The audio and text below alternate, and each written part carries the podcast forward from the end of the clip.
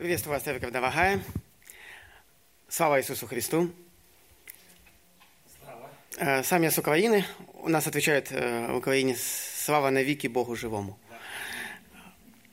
Меня зовут Евгений, и Бог подарил мне четырех прекрасных детей и одну жену.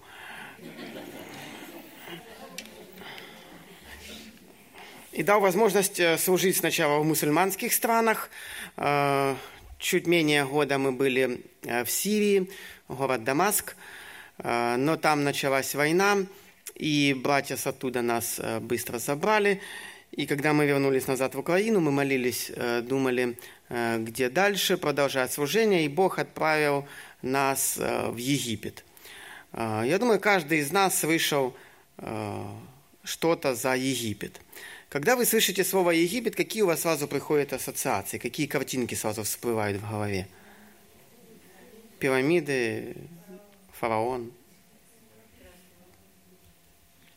Я был как-то в одной церкви, задал вопрос, и брат там задний, э, задних рядов говорит, я слышу Египет, для меня Египет это all inclusive, все включено.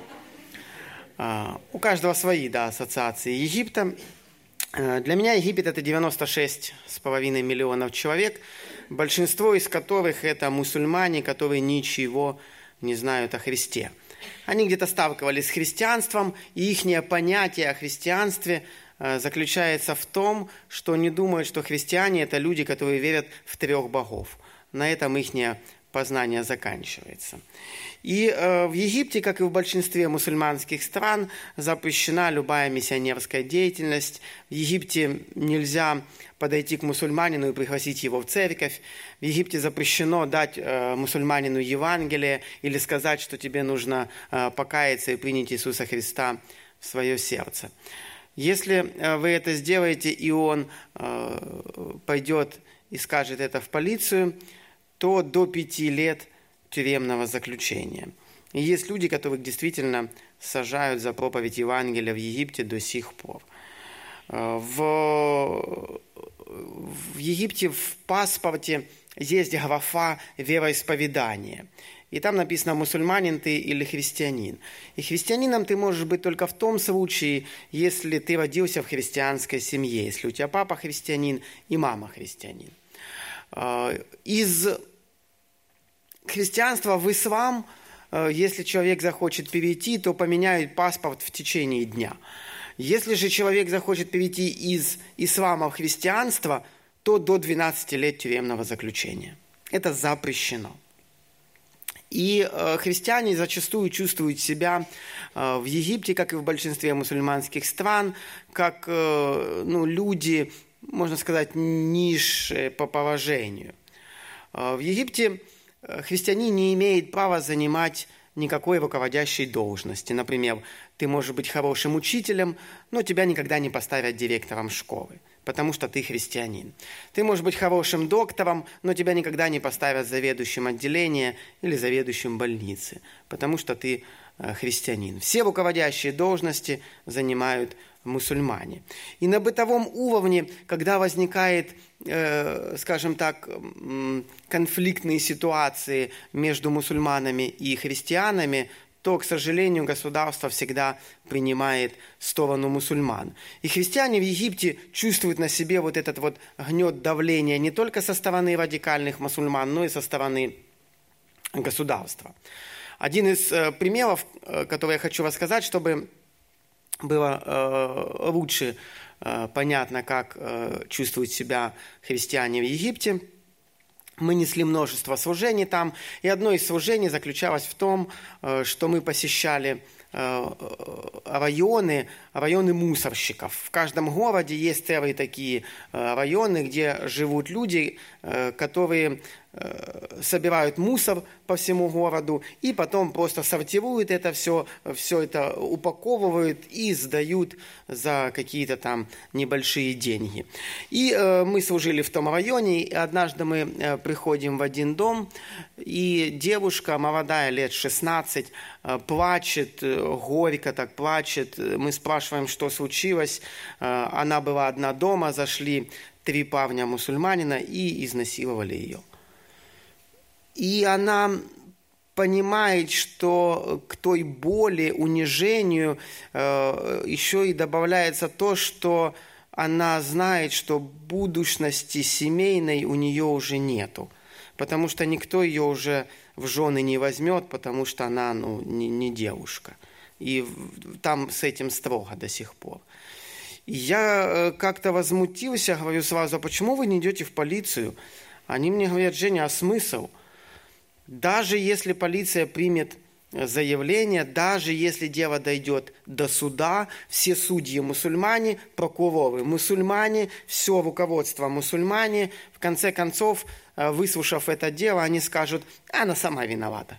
Вот. Соблазнила бедных мальчиков, они так не хотели, вот, поэтому и он отпустит их на свободу. Поэтому только вот наберешься еще больше позора.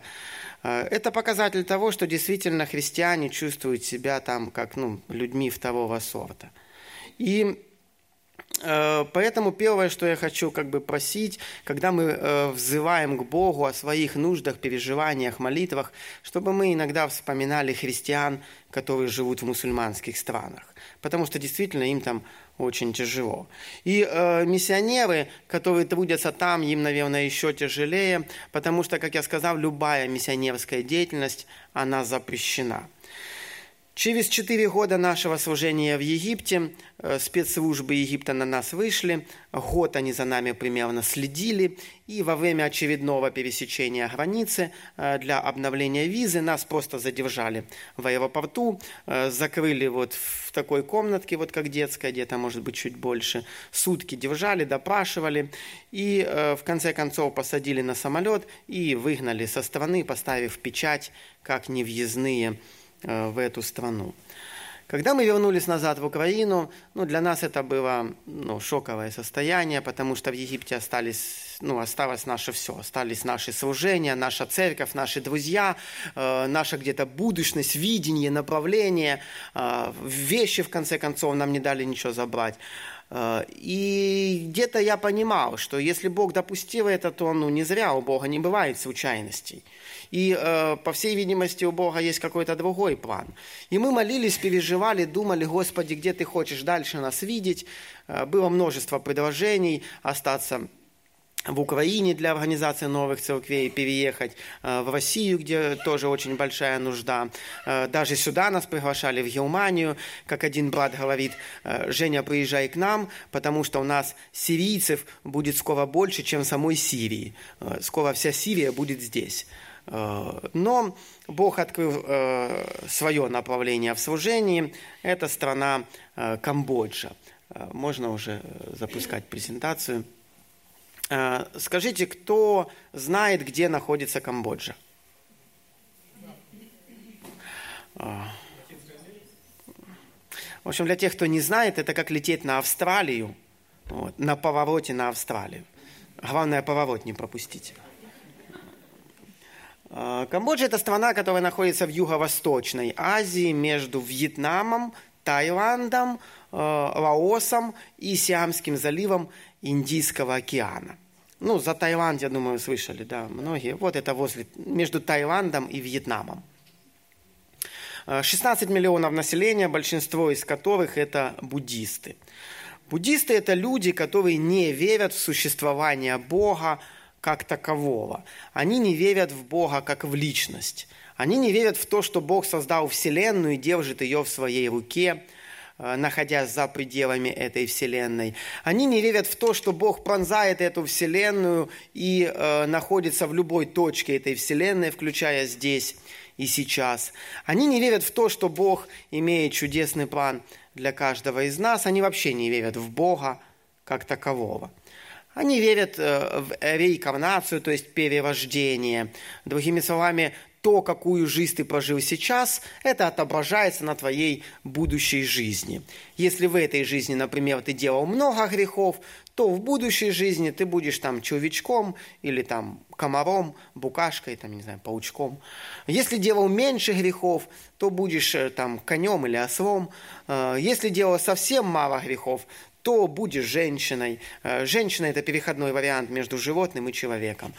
А если дело совсем мало грехов, ну, то будешь человеком, да. И у тебя есть шанс якобы по пути, пойти по пути Будды и выйти из этого цикла перерождений.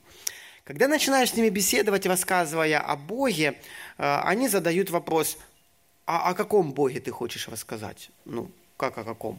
О едином, единственном, который создал небо и землю. Он говорит, не, э, есть тысячи богов, существуют миллионы богов. О каком Боге ты хочешь рассказать? Есть Бог речки, которая течет в нашем городе. Есть Бог вот этого дерева, есть Бог этого цветочка, есть даже Бог этого бимера или этого пульта. О каком Боге ты хочешь рассказать? И где-то вот теряешься, а порою не зная, что им сказать. Складывается впечатление, что люди, вот, э, с которыми ты общаешься, они вот живут как-то вот, мы живем на разных планетах. Мы живем в одном городе, дышим одним воздухом, ходим по одним улицам, кушаем одну еду, но такое ощущение, что мы просто на разных планетах живем. И они не понимают нас, наше мировоззрение, понимание этой жизни, будущности и прошлого, а мы просто не понимаем их, сталкиваясь э, с их религиозными воззрениями. И это одна из тех проблем, которые где-то вот надо преодолеть в той культурной адаптации – они верят в существование множества духов, которые якобы вот населяют всю эту землю и пытаются влиять на человека. Есть добрые духи, которых нужно задабривать еще больше, и есть злые духи, которых нужно отгонять. Возле каждого дома они строят такие маленькие домики, в которых якобы живут духи этого дома. И каждое утро они ставят им кушать, наливают водички, воскуряют фимиам, там ложат хлеб, бананы, э, кокосы, там ананасы, да. Вот. Э, в доме в каждом есть такой тоже маленький такой, как алтарь, в котором находится внутри статуя Будды, и они тоже каждое утро воскуряют фимиам э, ему, э, ставят э, еду, воду э, перед ним.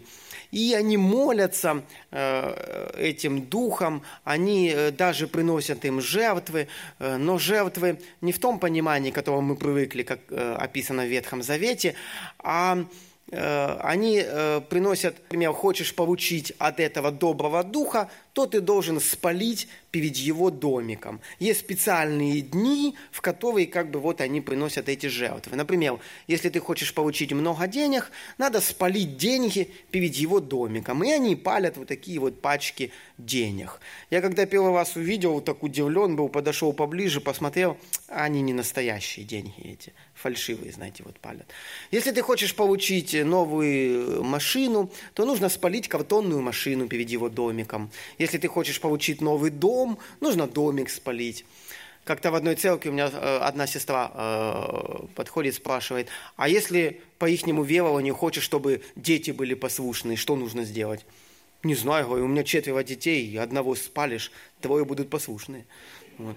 Шутки шутками, но люди действительно в это верят. Они молятся этим духом, они им поклоняются, как я сказал, они, они приносят им вот эти вот э, жертвы, да, вот, и, и ты где-то вот, э, ну, просто ну, в шоке от всего этого. Немножко там есть мусульман, около 5%, э, и 2% христиан. 2% это общая численность христиан. Эм, если взять протестантов, то 1,3. Если взять вот евангельских церквей, как наша, да, как ваша, то 0,3. 14. И я как-то посчитал, для того, чтобы все жители Камбоджи услышали о Христе, нужно, чтобы каждый христианин рассказал почти 700 язычникам-буддистам. А, с мусульманами чуть-чуть попроще, на одного христианина приходится 35, э, более 35 мусульман.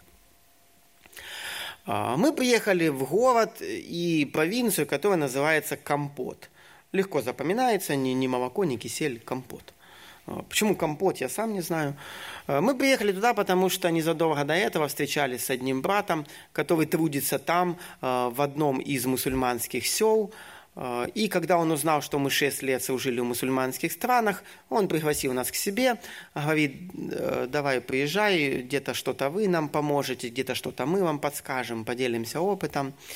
Э, и когда мы туда приехали, три семьи, так сложились обстоятельства в жизни того миссионера, что ему нужно было срочно улетать домой. И так получилось, что мы прилетели, а он улетел.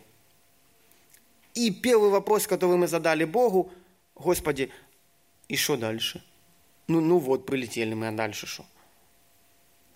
Знаете, Бог иногда допускает в нашей жизни ситуации, когда жизнь загоняет нас в угол, и мы не знаем, что дальше делать.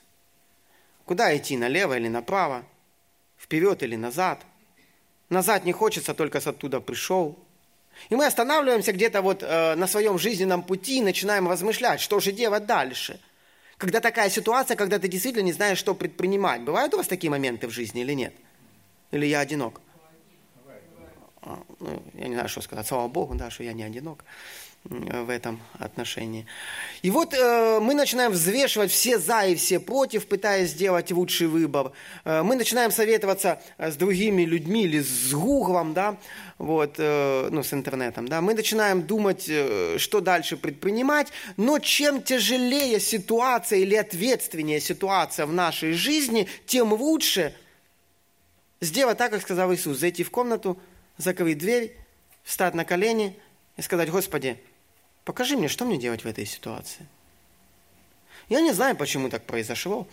Или я знаю, почему так произошло. Я не знаю, что мне делать дальше. Или я знаю, что мне делать дальше. Господи, ну ты покажи мне, что мне делать, к чему, что предпринимать, куда дальше двигаться. И спрашивать у Бога, да, это, это лучше, чем самому что-то вот думать, выдумывать, придумывать. Почему? Потому что, во-первых, Бог над нами. Бог видит ту ситуацию, которая сложилась в нашей жизни с высоты своего небесного престола. Мы видим настолько, насколько позволяют наши обстоятельства. Бог видит все целиком. Во-вторых, Бог над временем. Он знает, что произойдет, если я пойду туда. Он знает уже конечный результат.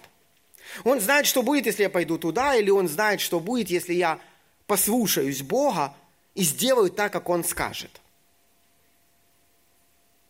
В этом и есть, наверное, суть веры. Что такое вера? Вера – это не просто принятие Бога, что Он есть. Ты веришь в Бога? Ну да, что-то там существует, да. Кто-то там есть. Вера – это не просто э, где-то вот э, э, умозаключение, да, или разумное понимание того, что, ну, кто-то есть. Вера – это тогда, когда ты находишься в такой ситуации, спрашиваешь у Бога, Бог тебе отвечает, ты веришь Ему и делаешь то, что Он говорит. И классический пример – это Авраам. Помните, Бог явился к Аврааму и сказал, выйди из земли своей, из родства твоего, в землю, которую я тебе укажу. Авраам говорит, а что там? Я тебе покажу а, а куда идти? Иди, я тебе скажу. По-русски это значит, звучит «иди туда, не знаю куда». Но мы читаем «поверил Авраам Богу, повиновался да ему, и вера его вменилась в праведность». То есть в этом и есть суть веры. Скажите, тяжело зайти в комнату, встать на колени и сказать, Господи, что мне делать? Покажи мне, что мне делать. Тяжело сказать или нет? Ну, сказать не тяжело. Тяжелее услышать от Бога, что Бог ответит. Еще тяжелее сделать то, что Бог скажет. И легко принимать Божью волю, когда она согласуется с твоей. Когда я приехал в Германию, я говорю, Господи, у меня четверо детей, дай мне работу. Хорошую работу. Чтобы я мог зарабатывать тысячу евро в день. А Бог говорит, не, я не дам тебе такую работу. В этом нет моей воли. Я хочу дать тебе работу другую, чтобы ты зарабатывал две тысячи евро в день. А, ну хорошо, Господи. Ну, ну пойдешь против Бога? Не. Уже, уже две, ну, ну две так две уже, ладно, Господи, я согласен. Легко принимать Божью волю, когда она согласуется с твоей. А когда Бог говорит чуть-чуть другое, совсем не то, что мы хотим услышать. Когда Бог говорит нам сделать не то, что мы, э, не то, что для нас где-то вот комфортно, приятно. Знаете, мы всегда знаем, что мы хотим. Если бы Бог явился каждому из нас и дал листочек А4 и сказал бы, Женя, запиши все, что ты хочешь. О. И мы начали записывать, от, начиная от, я не знаю, там, от, от, от нового хэнди, да, и заканчивая там, чтобы дети были послушные, чтобы жена там включала меньший режим болгарки, вот, чтобы там на работе все было хорошо – мы знаем, что мы хотим от жены, мы знаем, что мы хотим от мужа, да, от детей, от церкви, от пастора. Мы знаем, что мы хотим от работы, мы знаем, что мы хотим от своей машины. Мы знаем, что мы хотим от, э, от нашего хэнди, в конце концов. Да? Мы знаем и знаем, что мы хотим от Бога. И как-то Бог мне сказал, Женя, а ты не знаешь, не хочешь спросить, что я хочу от тебя? Мы молимся, Господи, помоги мне в этом, дай мне вот это, Господи, вот эту реши мою ситуацию, и в этом мне помоги. И это нормально. Библия сама нас к этому призывает, чтобы мы все наши желания, написано, открывали пред Богом, и мил Божий, который превыше всякого ума, соблюдет сердца наши и помышления наши, да, во Христе Иисусе. То есть это нормально. И мы взываем, Господи, дай мне вот это, помоги это, реши эту ситуацию. И как-то Бог мне сказал, Женя, ты не хочешь спросить, что я от тебя хочу? Я как-то где-то вот был удивлен и сказал, Господи, ты что-то от меня хочешь? Я что-то думал, что все, что хочет Бог от нас, написано в Библии. Соблюдай то, что написано в Библии, и все. А оказывается, нет, есть еще личностная Божья воля для каждого из нас. В момент покаяния Бог дает дары Духа Святого. Для чего даны дары Духа? Чтобы мне было хорошо? Чтобы я приехал в вашу церковь и сказал – брат Иван или брат Александр, сколько у тебя даров? Пять? А у меня семь. Для этого нет? Нет. Коринфяне думали, что, наверное, для этого. Но мы читаем в одном месте, что дары даны для созидания церкви. В другом месте мы читаем, служите друг другу тем даром, который каждый из вас. То есть дары даны для служения людям и Богу. В Ефесянам 2 главе 10 стих мы читаем такие слова, что «Ибо мы, Его творение, созданы во Христе Иисусе на добрые дела, которые Бог предназначил нам исполнять». Мы созданы на добрые дела, которые Бог предназначил нам исполнять. Поэтому у каждого из нас есть свое предназначение, которое Бог дает нам. И я начал молиться, Господи, а что ты хочешь от меня – знаете, Бог показал мне такую картинку. Вот наша жизнь пройдет, рано или поздно она пройдет. К сожалению или к счастью. Это до 20 лет время как-то тянется. Да? Ну, когда мне уже 14? Когда я уже школу закончу? Когда я уже выйду с батькивского гнезда да, и стану самостоятельным?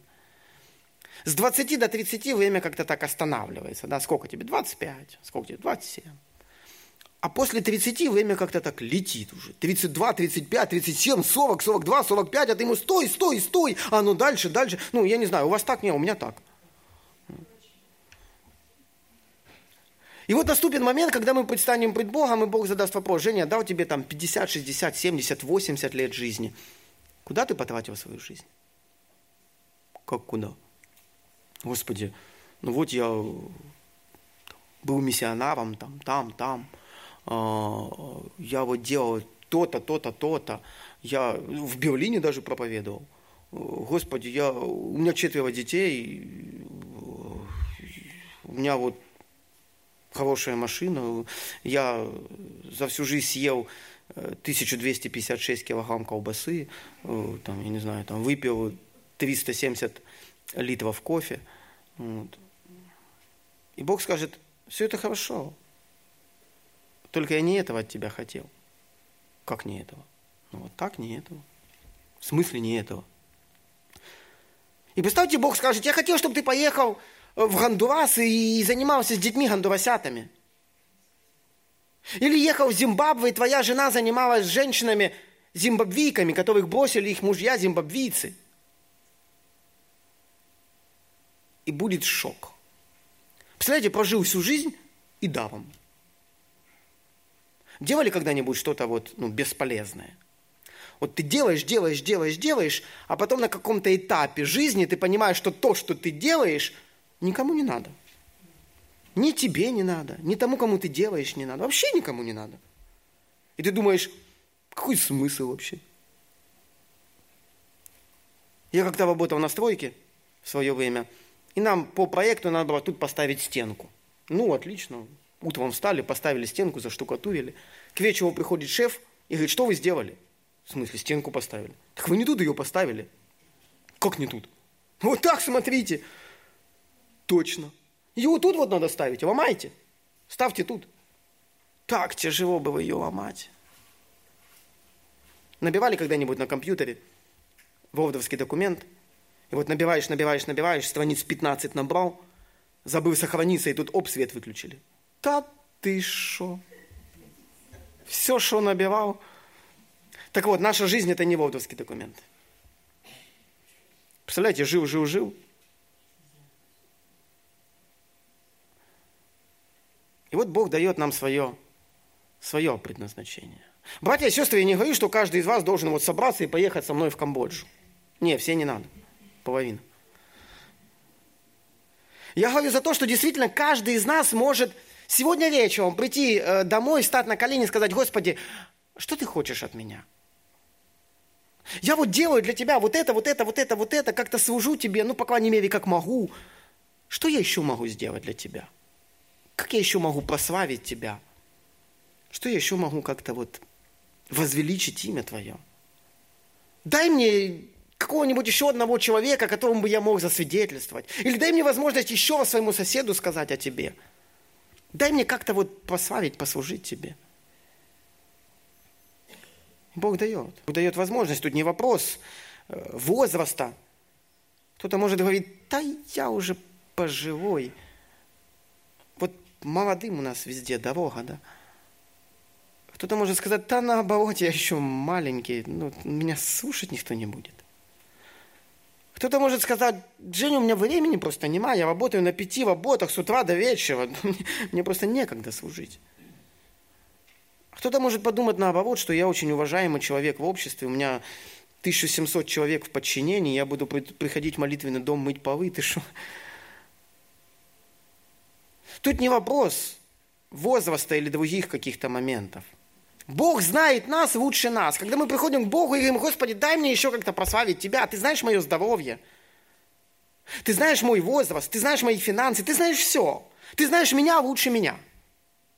Ты знаешь меня лучше, чем я сам себя. Дай мне как-то вот еще послужить тебе. Что ты хочешь от меня? И знаете, я как-то спросил у Бога, Господи, действительно, а что, а что ты хочешь от меня? И он сказал, я хочу, чтобы ты поехал туда вот, к арабам, в Сирию, в Египет потом. А мы только начали жить. Знаете, вот мы, мы из бедной семьи, что я, что жена моя.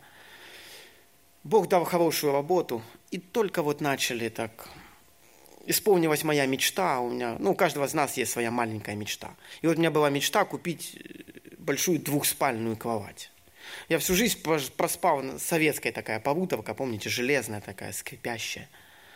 Сначала со старшим братом, потом, когда женился с женой на этой побутовке, даже когда жена была беременная, мы спали на этой побутовке. Ну как, она спала, а я там уже где помещался.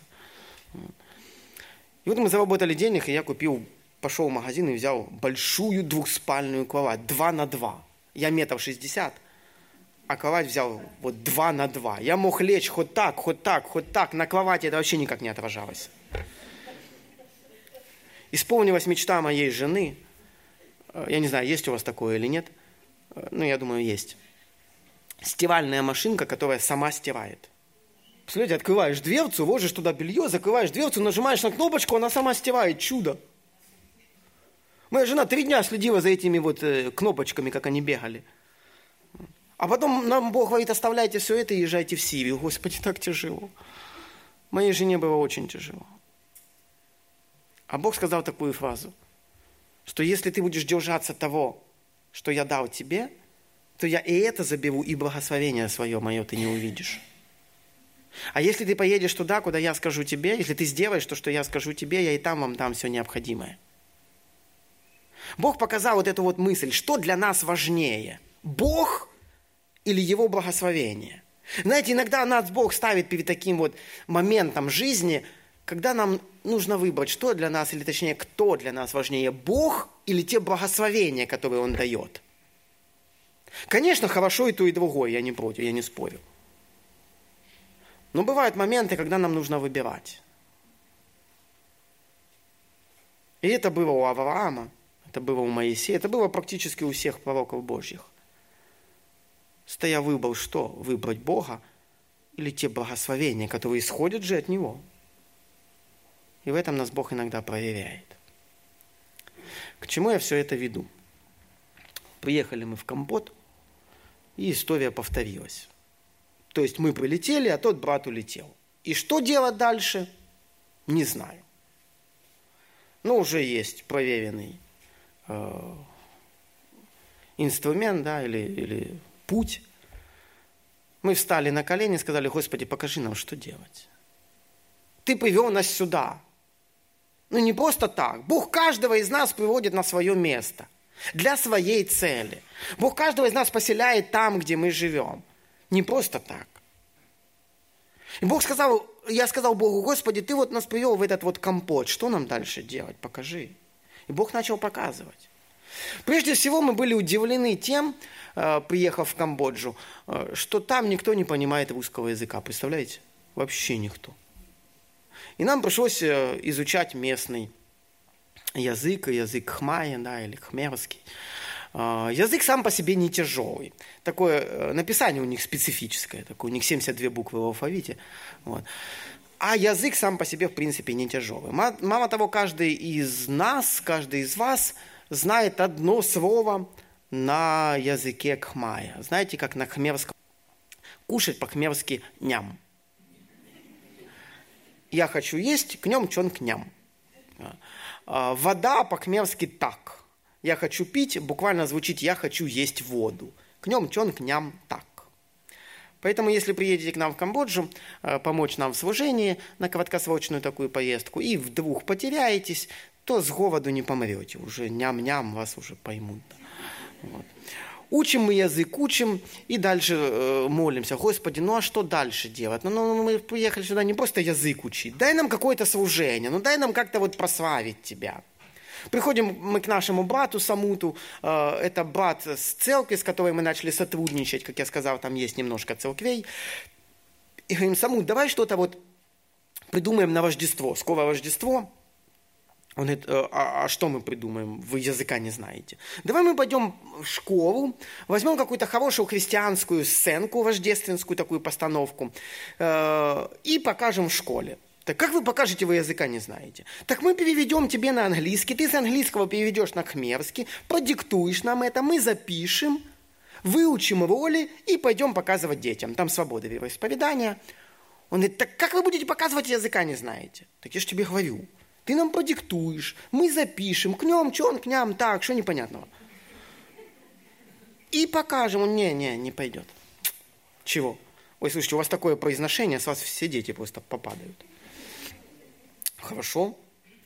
Давай тогда ты с женой, вот мы вам переведем, вы запишите на диктофон, мы изменим где-то голоса, сверху положим музыку, и получится такая хорошая фонограмма, и с этой вот, э, с этой вот постановкой, да, пойдем по школам. У нас есть куклы, нам с Киева прислали кукол, и пускай куклы тогда и показывают. Нам даже не надо показывать, только вот открывай и все.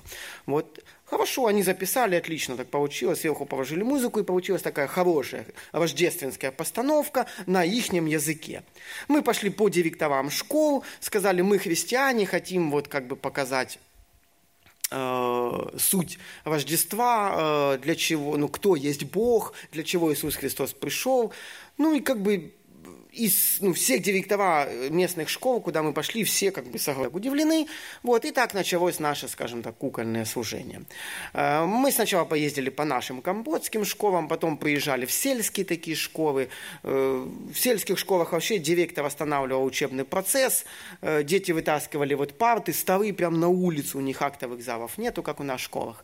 Мы выставляли шилму, и дети были в восторге. Во-первых, они первый раз в жизни видели кукол. Во-вторых, они первый раз в жизни видели кукол, говорящих на их языке. А, в-третьих, директор восстанавливал учебный процесс, то есть учиться не надо. И я не знаю, что из этого детям больше нравилось. Потом мы э, играли с детьми там, в какие-то игры пост, простые, да, и потом давали каждому из них подарочек. Потом поехали по э, детским домам, там есть немножко детских домов. Потом вообще просто по селам оставляли вот в селе шилму, дети взрослые сбегались. Потом по церквам там есть немножко церквей. И в конце января, я уже говорю нашей команде, три семьи нас там было, говорю, ну, по-моему, рождественскую сценку пора заканчивать показывать, ну, конец января уже. Вот. И мы как-то вот посчитали, Э, сколько мы раздали подарков. Как я сказал, после этого мы каждому ребенку давали один подарочек. Мы раздали около тысячи подарков. То есть тысячу детей услышали весть о Рождестве. Тысячу детей узнали о Боге. Тысячу детей узнали, услышали путь спасения – я пришел домой, стал на колени и сказал, Господи, слава Тебе, как еще мы, не зная ни языка, ни культуры, вообще ничего, ни директоров, могли тысячу детям рассказать о Тебе. Никак, только, только Ты мог это сделать. Знаете, это тот момент, когда вот Бог показал мне, что Он делает обычные вещи через обычных людей. И получается необычный результат – когда делает Бог обычные вещи через обычных людей, получается необычный результат в нашем понимании.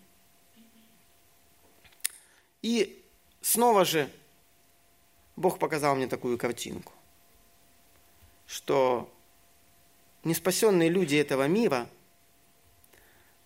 это как человек, лежащий на операционном столе. Делали когда-нибудь операцию кому-нибудь? Мне делали тоже недавно, поэтому для меня это живо. А, и вот э, представьте, что неспасенные люди Берлина – это человек, лежащий на операционном столе. И Бог – это хирург. А каждый из нас – это инструмент. Кто-то скальпель, которым Бог э, использует для того, чтобы где-то вот сделать надрез пораженной, пораженного участка тела или что-то удалить. Кто-то зажим, который держит рану раскрытой, кто-то тампон, который вбивает эту кровь. Кто-то вот шприц, который вводит обезболивающий или антибиотик. Кто-то вот иголка и нитка, которая сшивает все это воедино и держит все это для того, чтобы вот оно срослось вместе. И вот Бог хочет использовать каждого из нас по своему назначению. И нам нужно быть готовым к тому, что Бог может нас использовать и хочет нас использовать. Каким образом, мы не знаем. Как я уже сказал, когда я встал на колени и сказал, Господи, это, это только Твое чудо. Мы не знаем вообще ничего. На, наш уровень языка э, мы начали учить там чуть-чуть. Мы знаем язык. Чуть-чуть по-хмелски тык-тык. Когда у меня спрашивают, Женя, ты говоришь по-хмелски? Тык-тык-тык-тык. И вот Бог, используя наше тык-тык, может делать такие чудеса. Друзья, у каждого из нас есть свое тык-тык, которое Бог хочет использовать для распространения Царства Его, для расширения Царства Его. И даже через это дальше Бог показал, что э, мы приехали в одну сельскую церковь и говорим, у вас есть воскресная школа? Не, нема. Почему? Да дети как-то не приходят. И вот так давайте мы приедем, покажем такую постановку, сбегутся дети всего села, потом мы будем играть с ними в разные игры, и потом вы будете с ними там разучивать песни говорить им Евангелие на их языке. И так мы приехали, организовалась воскресная школа в одном селе, мы начали каждое воскресенье туда ездить. Потом, когда она там укоренилась, через время переехали в другое село, точно так же. Приезжаем, показываем э, постановку сначала, э, дальше играем с детьми, и дальше пастор говорит им уже э, библейские истории или Евангелие на их языке. И опять же Бог показал, через это Он организовывает воскресные школы, используя нас, используя наше вот это вот тык-тык. И как я сказал, у каждого из нас есть свое вот это вот, что Бог хочет использовать. Просто нужно быть готовым, открытым к тому, что Бог придет к нам и скажет, я хочу, чтобы вы сделали вот это, вот это, вот это. Или вот так, вот так, вот так.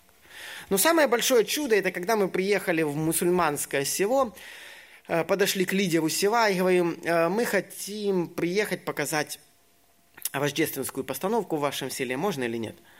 Он говорит, я не знаю, мне надо посоветоваться с другими лидерами села. И через время, когда мы пришли, он говорит, да, хорошо, мы посоветовались, можете показать. Можете это даже показать у нас в мечети, чтобы ну, вам не искать где. У нас в мечети. Где? Ну, у нас в мечети. Да ну. Если бы мне кто-то пять лет назад сказал, что я буду проповедовать в мечети, то это нереально, такого не бывает. А тут он сам говорит, приходите в мечети. Есть у вас мечеть, да, в вашем районе? Представляете, вы вот приезжаете куда-то в мечеть, где вот там в Бевлине есть, да, подходите к главному имаму и говорите, э, я хочу поделиться словом от Бога с вашими верующими. Пустит или нет? Не, может, конечно, и пустит. Ну, нас пустил. И когда мы приехали в назначенный день, начали как бы им показали эту постановку, показали все, потом поиграли с детьми, там, э, с нами приехала жена пастора как переводчик, да, и мы потом рассказали, кто мы, во что мы верим, кто э, есть Бог для нас. И в конце мы подошли к лидеру села и говорим, можно мы будем приезжать э, каждую субботу э, к вашим детям и как бы играть в игры, делать поделочки, вот, а сам где-то думаю уже, ну и заодно говорить о Боге. Он говорит, не, давайте не так. Давайте вы будете приезжать каждую субботу и нашим детям преподавать английский язык. У нас тут вот есть возле мечети классы такие, где мы преподаем арабский, где мы преподаем ислам, где мы преподаем Коран. Вы будете преподавать детям английский, а там уже играйте, делайте по девочке. Согласны? Конечно, согласны. И так мы начали каждую субботу приезжать туда – я месяца два, подъезжая каждую субботу к мечети, не мог поверить, что Бог дает нам возможность проповедовать мусульманским детям в мечети каждую субботу. Такого не бывает. Мы потом играли с ними в игры, и с нами приезжала сестра, одна местная переводчик, которая как бы им говорила уже слова вот, о Боге, переводила нас. То есть как действует Бог. Еще одно служение, на которое последнее я хочу обратить внимание, это социальное служение. Как-то мы собрали 2, 10 семей, живущих э, вокруг нас, бедных, и э, сказали, приходите, у нас есть что сказать вам, дать, что вам. Э, и когда задали вопрос, тоже через эту сестричку переводчика, кто из вас что-то знает об Иисусе Христе? Из 20 человек только одна женщина подняла руку. Да ладно. А все остальные что, не знаете? Нет. Да ну, не может быть. Никогда не слышали об Иисусе Христе? Нет. Да ну, 21 век. Век интернета, телевидения, радио. Мне казалось, что в наше время уже все слышали о Христе. Я понимаю, что в Берлине э, ну, не все знают четыре духовных закона, да, или не все могут рассказать Евангелие от и до. Но чтобы выйти на улицу и сказать, взять 20 человек и сказать, вы знаете, кто такой Иисус Христос, и человек сказал, первый вас слышу, а кто это? Таких днем с огнем надо поискать. А тут мы с 20 человек 19 сказали, не знаю, не слышали, а кто это? Они на меня смотрели такими глазами, как если я сейчас вам задам вопрос, э, вы знаете, что такое трипитака? Нет? Вы не знаете, что такое трипитака? Вы никогда трипитаку не держали в руках? Да ну, ну вы даете. Слушайте, 21 век. Век интернета, телевидения, радио. Вы никогда не читали трипитаку? Как вы жили все это время? Трипитака – это священная книга буддистов. Я прожил 45 лет без трипитаки, ну и вполне нормально себя чувствую. Так вот, они прожили всю жизнь без Библии и вполне нормально себя чувствуют. Вы знаете настоящее имя Будды? Нет? Никогда в интернете не, не, не, не интересовались? Почему? Потому что оно вам не надо. Оно мне не надо. Я прожил он 45 лет без настоящего имени Будды. Нормально. Потому что я знаю, что я, я нашел истину, у меня есть истина. И я живу с этой истиной. Друзья, так вот они точно так же. Они считают, что они нашли истину. И они не ищут, кто такой Иисус Христос. Они не ищут Бога, они не знают Его. Потому что у них своя религия, которая закомплексована сама в себе. Зациклена сама в себе. И они считают, что они нашли истину. И когда мы призвали к покаянию, рассказали, кто есть Бог, две женщины вышли покаялись. Люди первый раз слышали Евангелие. Я недавно услышал фразу одну, что мы пытаемся приложить массу усилий, времени, средств, нервов, возможностей для того, чтобы донести людям весть о втором пришествии Христа. В то время, когда третья часть населения ничего не слышала о первом. Вообще ничего не слышала о первом. Я пришел домой, и, знаете, я просто был опустошен. Знаете, вот как с меня просто вытащили все, и я остался пустой. Я плавненько перехожу быстренько к нашим нуждам. Э, через э, три недели мы возвращаемся в Камбоджу. И первая нужда, о которой я прошу молиться, это все-таки изучение языка. Мы учили язык, но как-то так он слабенько шел. И поэтому мы будем возвращаться в Пномпень, там, где есть профессиональные курсы. Далее, как я сказал, мы э, жили в провинции Кампот, но потом, когда мы обзнакомились, там работает около 20 миссионеров. И есть три церкви. Поэтому как бы ну, нужда там не такая сильная. А когда мы поездили по другим регионам Камбоджи, мы увидели, что там нужда очень сильная. Поэтому одна семья э, у нас возвращается в Кампот продолжать те служения, которые мы начали.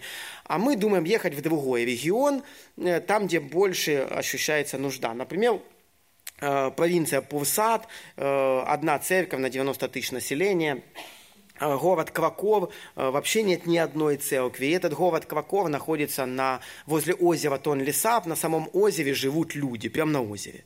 Вот. Они скрепляют такие вот э, бамбуковые палки, ставят домики и плавают по озеру. Да? Вот. У них вся инфраструктура, там где-то почта плывет, там где-то вот школа поплыла, да? там где-то вот э, больница плавает. И вот э, среди этих людей в большинстве своем нема церквей вообще, ни одной. Вот. Но при этом, при всем, вот, они открыты, открыты к общению, к э, разговору, к диалогу. Э, другая провинция – это Мандулькири, э, областной город Сен-Монаром. Нет вообще ни одной церкви. Представляете, областной город. Это самый бедный район Камбоджи. И таких районов много. Вот. Недалеко, допустим, даже вот от Пномпеня есть регион Бункмум. И вот где коричневеньким закрашено, видите, э, население этого региона 92 845 человек. И посмотрите, какой процент христиан. Кто видит 0,000. Представляете, на 100 тысяч населения ни одного христианина. Поэтому, как я сказал, одна семья будет возвращаться в компот, а мы с женой, то есть наша семья, после изучения языка молимся о том, чтобы Бог нас послал в другой регион, где Он хочет нас видеть. Э, другая проблема еще ситуация – это медицина. Медицины там просто нет вообще.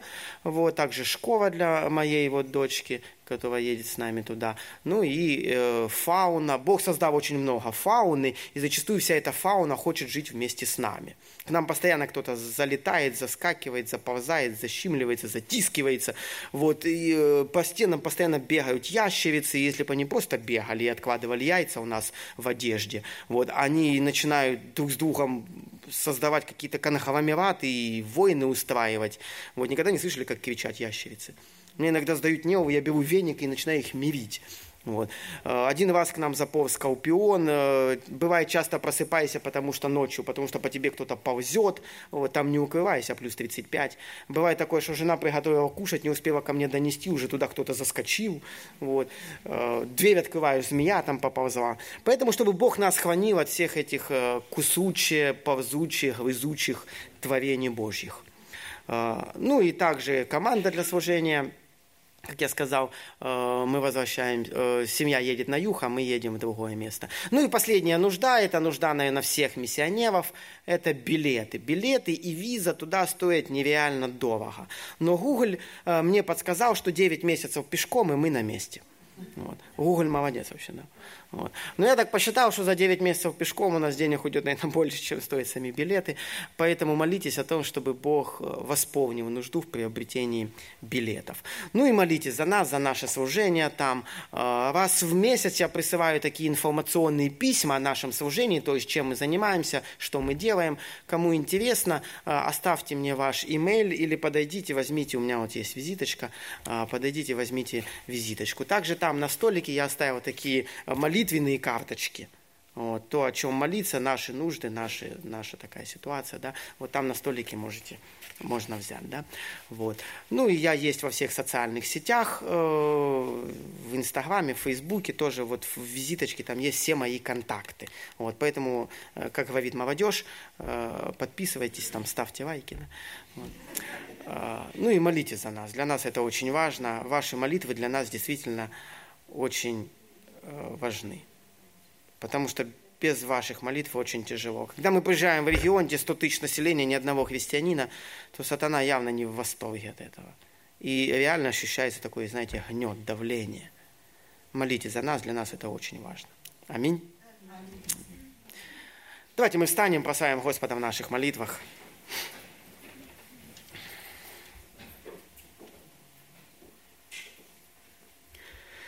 Бог мой, слава Тебе за этот день, слава Тебе, Господь, за то, что Ты действительно проливаешь дни благодати.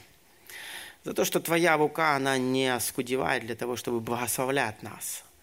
Помоги нам действительно служить Тебе так, как Ты этого хочешь. Помоги видеть руку свою в Твоей жизни, руку Твою в своей жизни, Господь.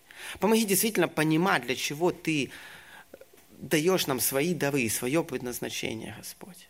Помоги действительно понимать, что Ты хочешь от каждого из нас – Благослови, Господь, эту церковь. Благослови, чтобы она была светом для окружающих здесь людей, которые живут здесь, и люди, которые жаждут Тебя, которые ищут Тебя, приходили сюда и принимали спасение из рук Твоих через покаяние. Благослови, Господь, действительно, нам быть светом для этих людей. Пребывай со всеми нами, и пускай Твоя любовь, Твоя милость побуждает нас славить имя Твое и служить Тебе, так как Ты этого хочешь. Наш великий Бог, Отец и Дух Святой. Аминь. Аминь.